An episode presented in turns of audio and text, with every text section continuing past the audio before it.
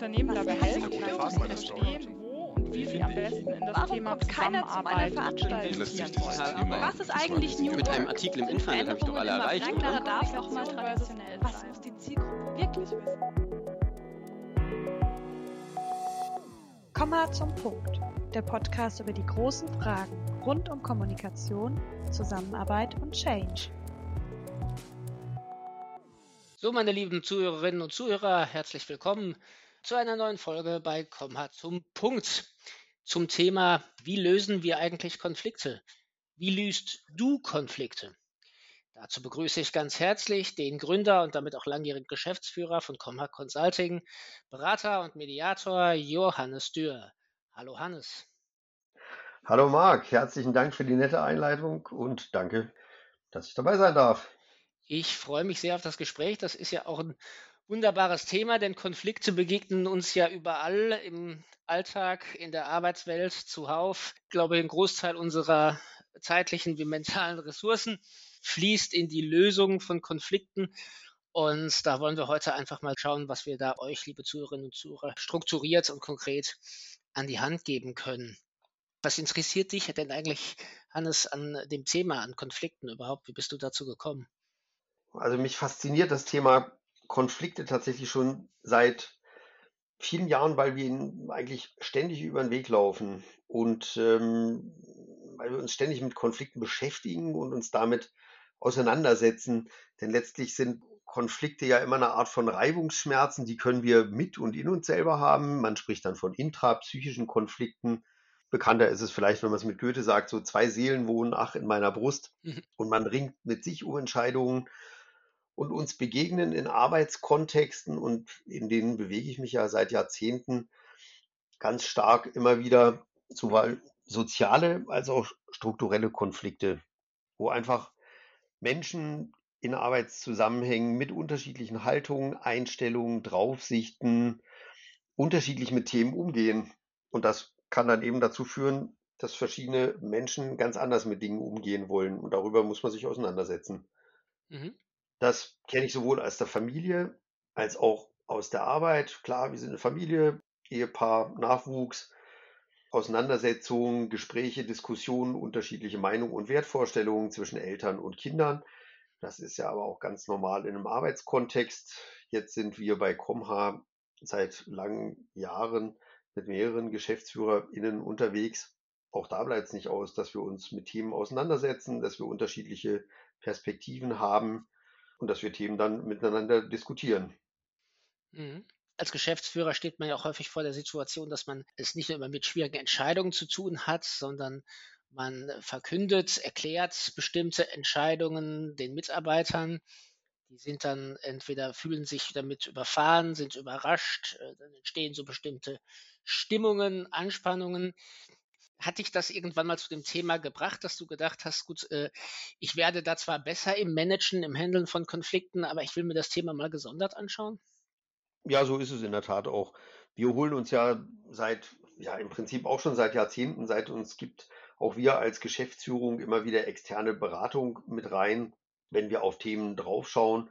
So habe ich auch den einen oder anderen Konfliktberater kennengelernt und habe gemerkt, mit all dem, was mich sonst umtreibt, womit ich mich sonst beschäftige in Organisationsentwicklung, in Transformationsprozessen, es geht ja letztlich immer darum, Menschen zu helfen, in Kontexten mit anderen Menschen besser klarzukommen. Und das gilt im Privaten genauso wie im Beruflichen. Und ich fand es für mich sehr spannend. Gedacht, ich würde gern auch eine Ausbildung im Wirtschaftsumfeld in Konfliktsettings machen. Und dann war es relativ naheliegend, eine Ausbildung als Wirtschaftsmediator zu machen. Und im Anschluss dann auch sowohl beruflich als auch ehrenamtlich wirklich immer wieder in Konfliktcoachings, in Konfliktgespräche, in Mediationen reinzugehen. Mediation setzt ja meistens erst dann an, wenn das Kind schon in den Brunnen gefallen ist. Und da fangen wir einfach lieber früher an, wenn ich es einrichten kann und in Organisationen das bewirken kann. Wir haben das im letzten Jahr gerade ziemlich erfolgreich umgesetzt bei einer Organisation im sozialen Sektor schon im Vorfeld entsprechende Systeme in der Organisation aufzubauen, damit halt große, starke, mächtige Konflikte gar nicht erst aufkommen. Mhm. Starke, mächtige Konflikte. Du hast eben gesagt, als Mediator komme ich meist erst rein, wenn das Kind schon in den Brunnen gefallen ist. Jetzt reden wir ja auch gar nicht ständig von Konflikten. Es gibt, wenn wir jetzt an einer bestimmten Sache arbeiten, ja häufig ganz einfach unterschiedliche Perspektiven und man einigt sich recht schnell. Kann man das zumindest jetzt mal in der Arbeitswelt eigentlich definieren, dass man sagt, okay, hier spricht man von einem Konflikt, dass, dass, dass da bestimmte Voraussetzungen für erfüllt sind? Och, es gibt da natürlich eine Menge schicker Definitionen und es gibt ein ganz hilfreiches Konfliktstufenmodell von Friedrich Glasel, so einem der Urpäpste ähm, dieser Zunft, der schon ganz schön in diesem Modell erläutert, was so in verschiedenen Stufen passieren kann. Ich habe ja eingangs mal gesagt, es gibt Konflikte, die tragen wir mit uns selber aus. Wenn wir sie mit anderen austragen, dann sind es zumeistens äh, Konflikte sozialer Art, also zwischen Personen oder Gruppen, Teams, Nachbarn, wie auch immer, oder eher Konflikte, die auf strukturellen Unzulänglichkeiten basieren, letztlich auf, auf Unklarheiten in Organisationen. Das ist was, was ich sehr, sehr häufig in sehr, sehr vielen Organisationen erlebe. Mhm. Und ich meine, letztlich erwachsen aus Konflikten dann sehr häufig einfach Spannungssituationen, wo verschiedene Parteien, die natürlich voneinander abhängig sind, mit Nachdruck versuchen, ihre scheinbaren oder tatsächlich unvereinbaren Handlungspläne zu verwirklichen und die sich dann auch äh, begeistert gegenseitig daran hindern. Was für verschiedene Arten würdest du da sehen? Ich meine, wir erleben das ja klassischerweise auch in Organisationen immer häufig, dass Spannungen wirklich auch über Monate, wenn nicht über Jahre hin bestehen. Und es gibt ja so ganz klassische Konflikte ähm, oder Streitigkeiten. Das hat häufig was mit Interessen zu tun. Zwei Kollegen möchten die bestimmte Aufgabe übernehmen, die nur einer übernehmen kann. Oder zwei Vertriebler streiten sich um einen bestimmten Kontakt. Es geht irgendwie um Rollen und Aufgabenverteilungen. Es geht darum, dass sich vielleicht irgendwie zwei darüber streiten, auf wen jetzt ein bestimmter Erfolg zurückgeht. Ähm, kann man das irgendwie strukturieren, dass es bestimmte Arten von Konflikten gibt? Ja, wie gesagt, ich würde es fast äh, bei dieser eingangs genannten ähm, Sortierung lassen und eher drauf schauen, hängt das eher im sozialen oder im strukturellen. Ganz typisch ist allerdings, dass Konflikte sich ja über eine Zeit aufbauen. Und mhm. nehmen wir jetzt mal den Fall, den du genannt hast. Äh, zwei Vertriebler streiten sich um einen Kunden. Dann hängen da ja ganz andere Geschichten hinten dran. Es geht bei Konfliktsettings vordergründig oft um Positionen, die dann oft noch unvereinbar sind. Und A und B wollen den gleichen Kunden als Key-Accounter betreuen. Selbst da gibt es ja möglicherweise noch eine Lösung. Wenn der Kunde groß genug ist, könnte man es aufteilen. Die Frage ist aber tatsächlich erstmal, um was streiten die sich da eigentlich wirklich? Und was steckt denn hinter den Animositäten, die dann erwachsen, wenn beide nicht bekommen, was sie gerne hätten oder nur einer bekommt und die andere Person reagiert dann feindselig? Unter all diesen Positionen und den Wünschen hängen ja oft Bedürfnisse und Gefühle. Mhm. Und da ist es wichtig, erstmal zu gucken, was wollen die eigentlich? Fühlt sich da vielleicht jemand nicht gehört? Fühlt sich jemand zu wenig wertgeschätzt? Weil jetzt immer der Kollege, die Kollegin, die schicken neuen Großkunden betreuen durfte. Hängt es daran? Gibt es ein Problem in dem Vertriebsteam, was sich dann vielleicht als Phantomschmerz an dieser Stelle eher äußert? Das sind alles Möglichkeiten, um jetzt bei diesem einen Beispiel zu bleiben, wo Reibungsschmerzen einfach entstehen können, denen möglicherweise ganz andere Themen zugrunde liegen, was dann auch wiederum helfen kann, um aus diesem Dilemma wieder rauszulaufen. Da kann es ja dann auch sein, dass es Konflikte hinter Konflikten gibt. Ich meine, vielleicht bestand schon mal eine Spannung zwischen zwei Kollegen vor fünf Jahren, vor acht Jahren. Und der eine hat das einfach runtergeschluckt und äh, an irgendeiner neuen Stelle bricht es dann neu aus und der Konflikt wird umso heftiger. Äh, da stelle ich mir dann unglaublich kompliziert vor, ähm, das zu lösen. Wie viel, ja, ich sag mal, wie viel Psychologie, wie viel, wie viel Arbeit muss man da reinstecken, bis so eine Sache überhaupt wirklich bearbeitet werden kann und zu einer einigermaßen für alle Seiten zufriedenstellenden Lösung ähm, geführt werden kann. Da bewegst du dich ja wirklich in der Welt des Komplexen, wo unheimlich viele Variablen dann noch mit reinspielen.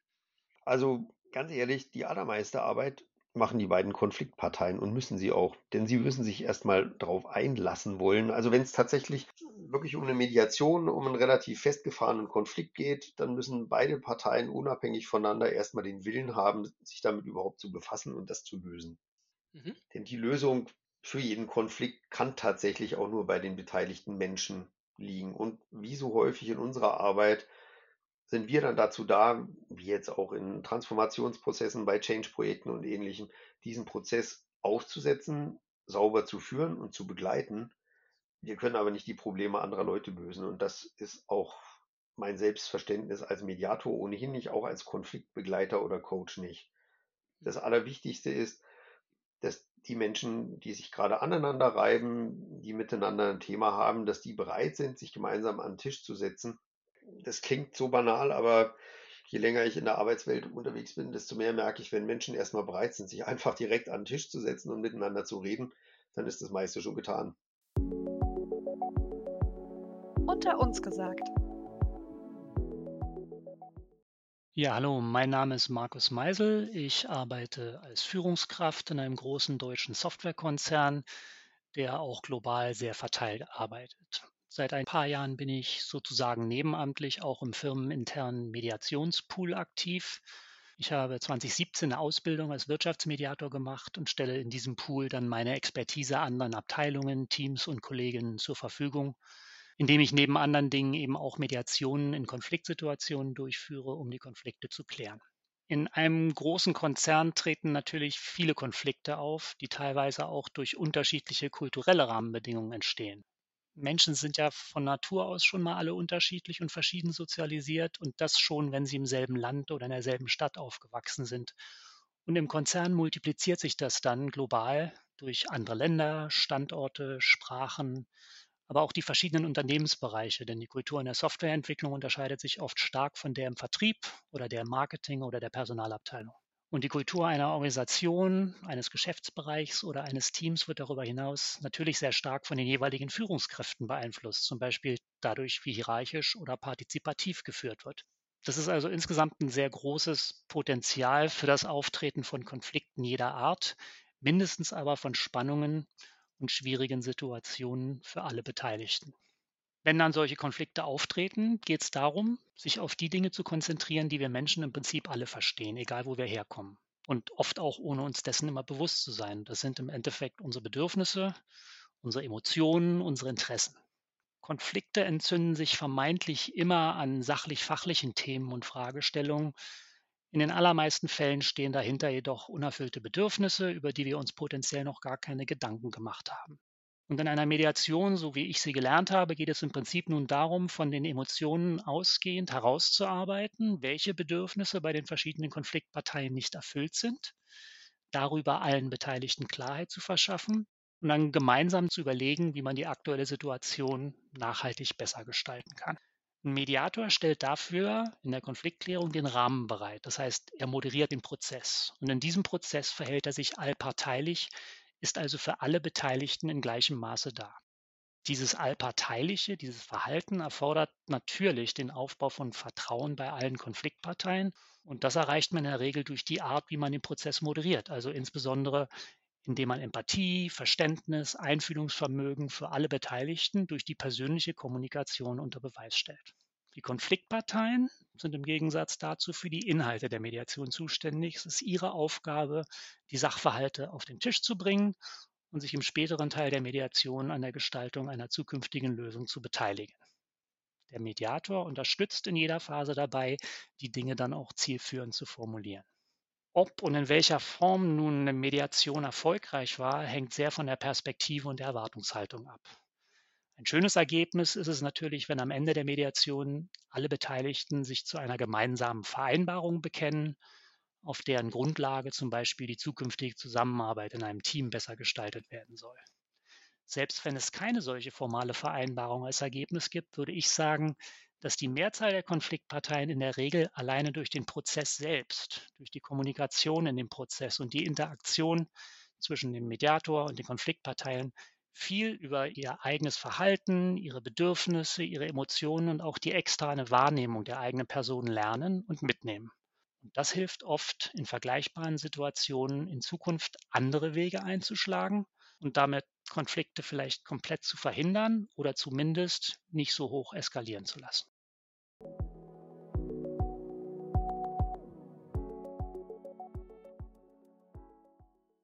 Stellen wir uns einfach mal ein bestimmtes Praxisbeispiel vor. Ich meine, was wir begegnen das ja häufig so, dass man eine bestimmte andere Seite für eine Ist-Situation, mit der man nicht zufrieden ist, verantwortlich macht. Also beispielsweise Mitarbeiter äh, sagen, die Geschäftsführung entscheidet irgendetwas, ohne zu wissen, ähm, wie genau die Situation bei uns ist. Und jetzt haben wir den Salat. Oder aber auch zwei Abteilungen, naheliegenderweise Marketing und Vertrieb. Da geht man ja davon aus, dass die immer miteinander Hand in Hand arbeiten sollen. Da sagt die eine der anderen Seite, äh, die geben uns nicht das, was wir brauchen, um arbeitsfähig zu sein. Jetzt nehmen wir mal an, da holt sich jetzt ein Geschäftsführer von einem kleinen Unternehmen rein und sagt, äh, die beiden Abteilungen, die können schon lange nicht miteinander und die arbeiten nicht zusammen richtig. Da gibt es permanent kleinere Konflikte und generell eine große Spannung. Machen Sie da mal was. Wie würdest du an sowas rangehen? Ich würde erstmal bei allen Beteiligten erkunden, ob sie willens sind, sich überhaupt gemeinsam hinzusetzen und das Thema anzugehen. Weil tatsächlich dieses Moment der Freiwilligkeit ziemlich entscheidend ist. Man merkt es auch immer wieder in Mediationen, zu denen Menschen in Anführungszeichen verdonnert werden, von oben da reinzugehen, an der ganzen Körpersprache, an der Grundeinstellung und auch in den Fällen kann ich immer nur wieder anbieten und sagen, versuchen Sie es doch mal, probieren Sie es mal. Dann ist für mich ein extrem wichtiger Schritt, den wir auch, und da fließt das natürlich auch in unsere sonstige Arbeit rein, eigentlich immer wieder vorschalten, zu schauen, können wir bei allen Teilnehmenden erstmal gegenseitig Erwartungen klären. Was für Vorstellungen, was für Wünsche, was für Erwartungen habt ihr denn? Und ein Teil der Spielregeln ist es dann tatsächlich in solchen Gesprächen, die andere Seite ausreden zu lassen, der anderen Konfliktpartei wirklich Gehör zu schenken und nicht gleich in so ein Reizreaktionsschema abzudriften ja, das war ja wieder klar, dass von dir jetzt das kommt, dann haue ich wieder meins drauf, sondern wirklich zuzuhören. Und mein Job, unser Job als beratende Instanz und als Prozessbegleitung ist es dann tatsächlich auch diese Themen aufzugreifen, zu spiegeln und im Prinzip einfach immer wieder nur implizites explizit zu machen. Und das begegnet uns natürlich in unserem Alltag zuhauf. Kennst du ja sicher auch selber die Situation, dass man denkt, Mensch, da habe ich doch dem Kunden was geschrieben, ich habe so und so gemeint, warum versteht es der Kunde denn jetzt anders, schreibt mir zurück. Ich meine, da bin ich dann schon am Interpretieren, ich höre da einen genervten Ton raus, jetzt schreibe ich wieder zurück und dann dreht sich die Spirale munter weiter. So kann das ja ganz leicht schon anfangen in, in Situationen. Und das aufzugreifen, das immer wieder zu verdeutlichen, wo wir dabei sind, Dinge zu beobachten, wo wir schon dabei sind, Dinge zu interpretieren, die jemand anders aber aus seiner Perspektive vielleicht ganz anders gemeint hat und auch verstanden haben will. Das ist ein guter Teil der Arbeit, die dann dahinter steckt. Deswegen braucht so ein Termin, wenn du den jetzt ansprichst, das hatten wir ja schon vielfach auch begleitet durch Comha, dass wir einfach zwei Abteilungen, seien es Marketing und Vertrieb, mal zusammen an den Tisch gepackt haben. Da braucht es einfach ein paar Stunden Zeit, die sich die Menschen nehmen, um sich gegenseitig erstmal zu schildern, was haben sie für Erwartungen, für Vorstellungen, für Wünsche und dann gemeinsam drauf zu schauen, was steckt denn dahinter und da, wo sich es nicht gleich von beiden Seiten direkt auflösen lässt und jede Seite quasi oder jede Abteilung sagt, prima, so machen wir es, dann gemeinsam Prozesse und Wege zu erarbeiten. Und du hast ja jetzt als Beispiel auch schon ein paar Mal genannt, die Geschäftsführung beschließt irgendwas und die Mitarbeitenden in der Organisation müssen damit zurechtkommen. Je mehr Teilhabe, desto weniger Konflikte gibt es letztlich auch.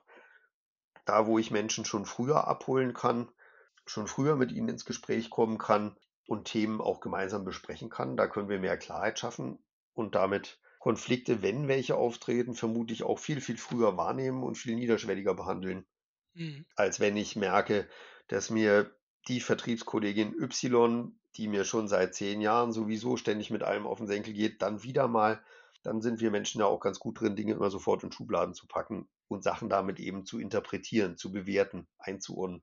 Hat vielleicht mein Gegenüber ganz anders gemeint.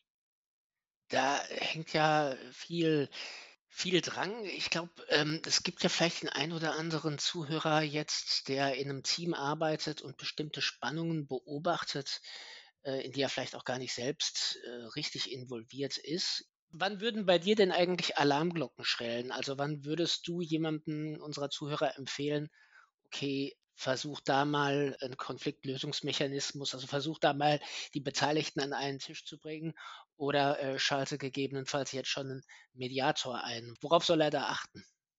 Wenn jemand aus dem Bauch raus das Gefühl hat, in meinem Team, da stimmt irgendwas nicht, dann würde ich es am besten auch direkt und offen zur Sprache bringen. Mhm. Je nachdem, wenn das jetzt ein großes Team ist, kann es ja dann wiederum in einer Teilgruppe liegen oder ähnlichem. Alle Dinge, die mir da über den Weg laufen, würde ich möglichst früh und möglichst schnell auch ventilieren. Denn wenn ich selbst so ein Bauchgefühl entwickle, dann ist da meistens auch was dran. Und das ist bei anderen Personen auch. Wenn jemand was wahrnimmt und wenn man es dann anspricht und sagt, ich habe Sorge, ich nehme irgendwie so eine ungute Stimmung wahr im Team, vielleicht irre ich mich, dann könnte ich mich gleich vom Gegenteil überzeugen und ich bin super erleichtert. Aber ich habe das Gefühl, hier stimmt irgendwas nicht. Können wir mal drauf gucken, was das eigentlich ist. Mhm. Und dann gibt es ja zwei Möglichkeiten. Die eine Möglichkeit ist, die anderen sagen, stimmt, merke ich auch. Und dann ist man schon im Gespräch miteinander.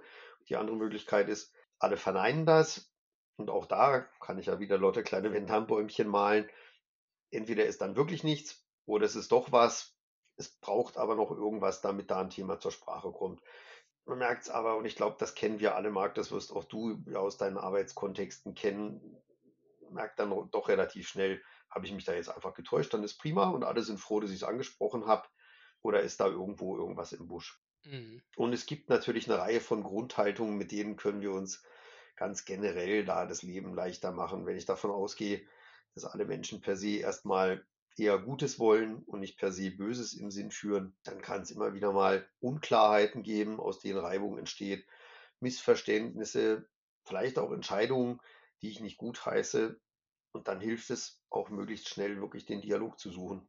Mhm.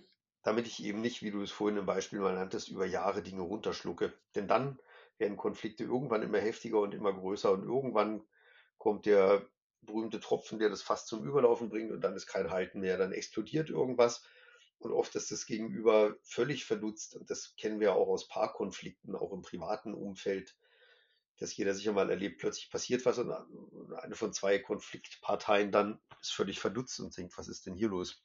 Ja, absolut. Du hast ja jetzt schon viele Schlagwörter äh, genannt, was so hinter Konflikten steht, also bestimmte Wünsche und Erwartungen, Bedürfnisse. Gibt es denn was, was jeder von uns im Arbeitsalltag, auch im privaten Alltag, äh, worauf man bei sich selbst achten kann, um Konflikte für sich von vornherein zu vermeiden oder dann, wenn sie sich anbahnen, direkt daran zu arbeiten? Worauf sollte ich generell bedacht sein? Ach, was auf jeden Fall sehr hilfreich ist, ähm, das sind ja im Prinzip auch schon ganz klassische Feedback-Regeln ein Stück weit. Wenn ich irgendwo das Gefühl habe, mich piekst was, das ansprechen. Wenn ich mit jemandem spreche, dann aber natürlich eher in Ich als in Du-Botschaften unterwegs sein, weil Du-Botschaften schon ganz oft eine Anklage sind. Hm. Nehmen wir mal den Klassiker ne, mit den Leuten, wo immer einer die Zahnpaste von oben nach unten säuberlich ausdrücken will und die andere Person drückt halt immer irgendwo in der Mitte und dann, also das ist ja jetzt der Klassiker, ne, so im, im Paarkontext als Beispiel und dann kommt sofort, du hast wieder. Mhm. Und dann überlege ich mir vielleicht einmal mehr, A, muss ich es wirklich sagen? Mein Gegenüber macht es ja nicht mit Absicht oder um mich zu ärgern.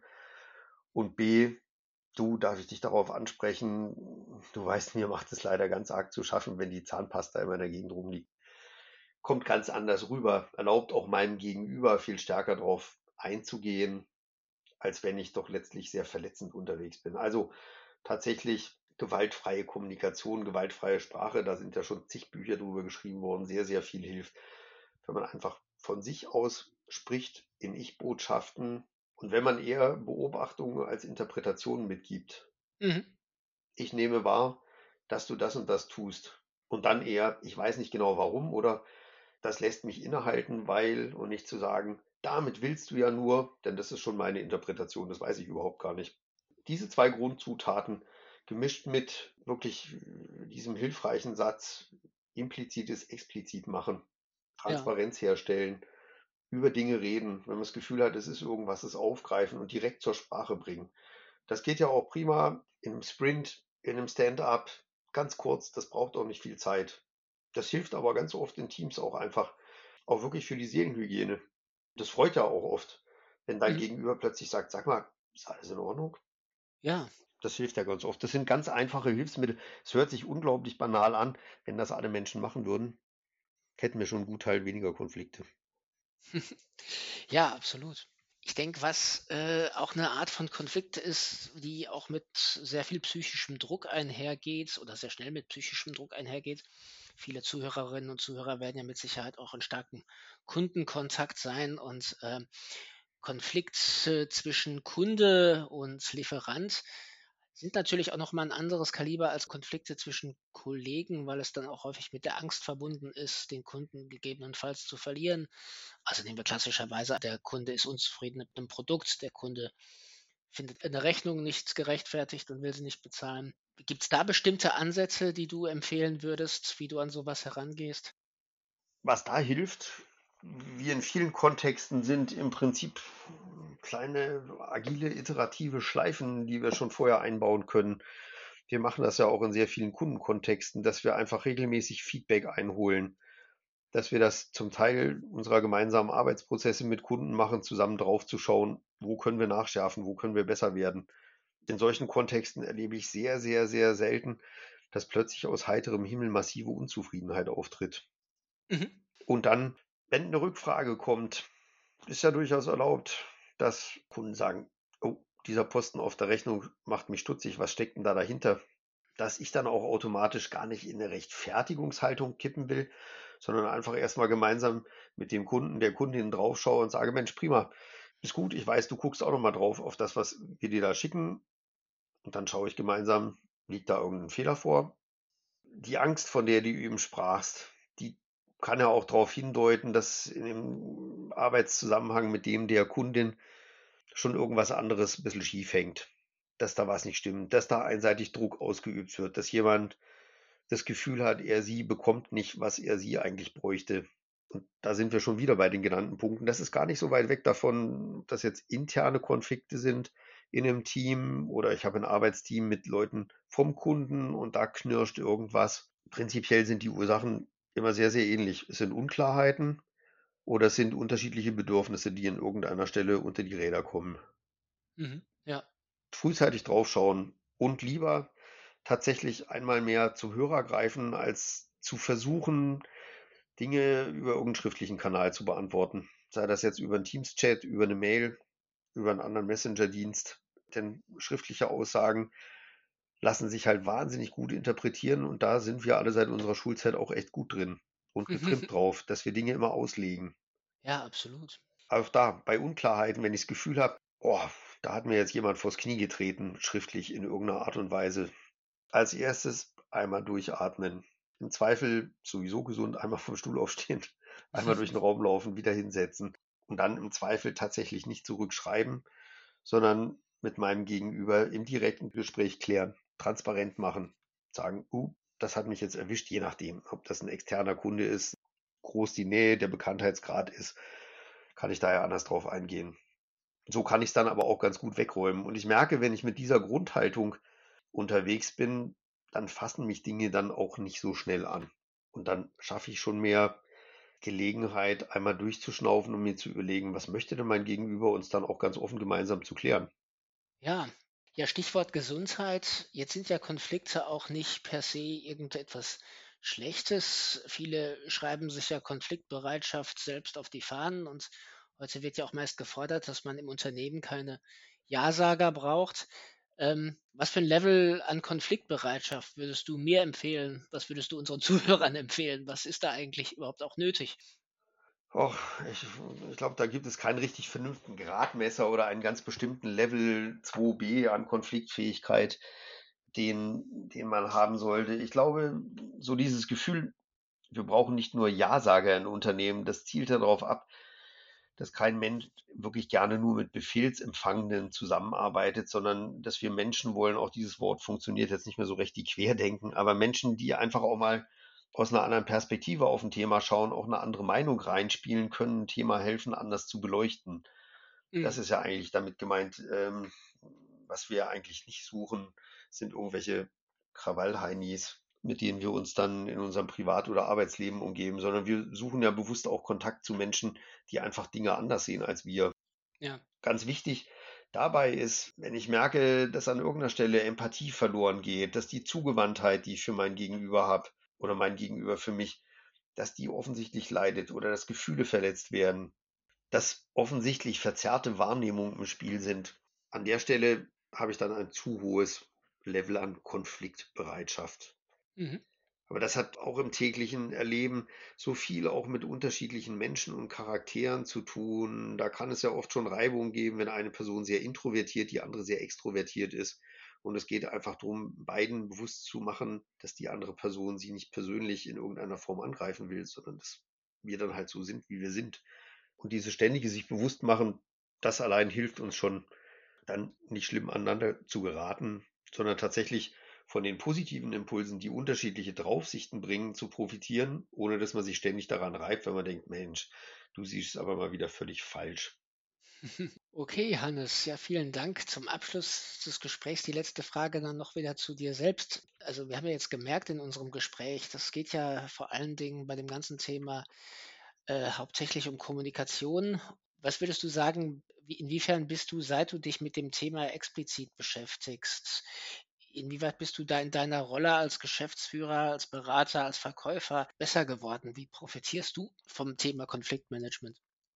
Ich glaube, es hat mir unglaublich viel Impulse mitgegeben, in allen Lebensbereichen mehr zuzuhören, mehr zu hinterfragen und Menschen auch immer wieder anzubieten, die Zeit und die Offenheit mitzubringen, um sich mit dem Thema auseinanderzusetzen, was da irgendwo im Wege zu stehen scheint. Und ich merke, ich bin gerade im beruflichen Umfeld viel hartnäckiger geworden. Wenn Kunden scheinbar nach einer Lösung fragen, ich aber das Gefühl habe, da hängt noch irgendwas anderes und da steht irgendwo ein Thema hinten dran und da gibt es Reibungspunkte in der Organisation, dann auch wirklich sie zu ermuntern, an dem Thema zu arbeiten. Mhm. Weil ich wahrnehme, dass sonst oft Hilfskonstrukte gebastelt werden, Brücken gebaut werden, gerade rund um Change-Themen, wo es um Veränderungen geht. Da bedeutet das Verändern für viele Menschen ja tatsächlich auch wieder Reibung.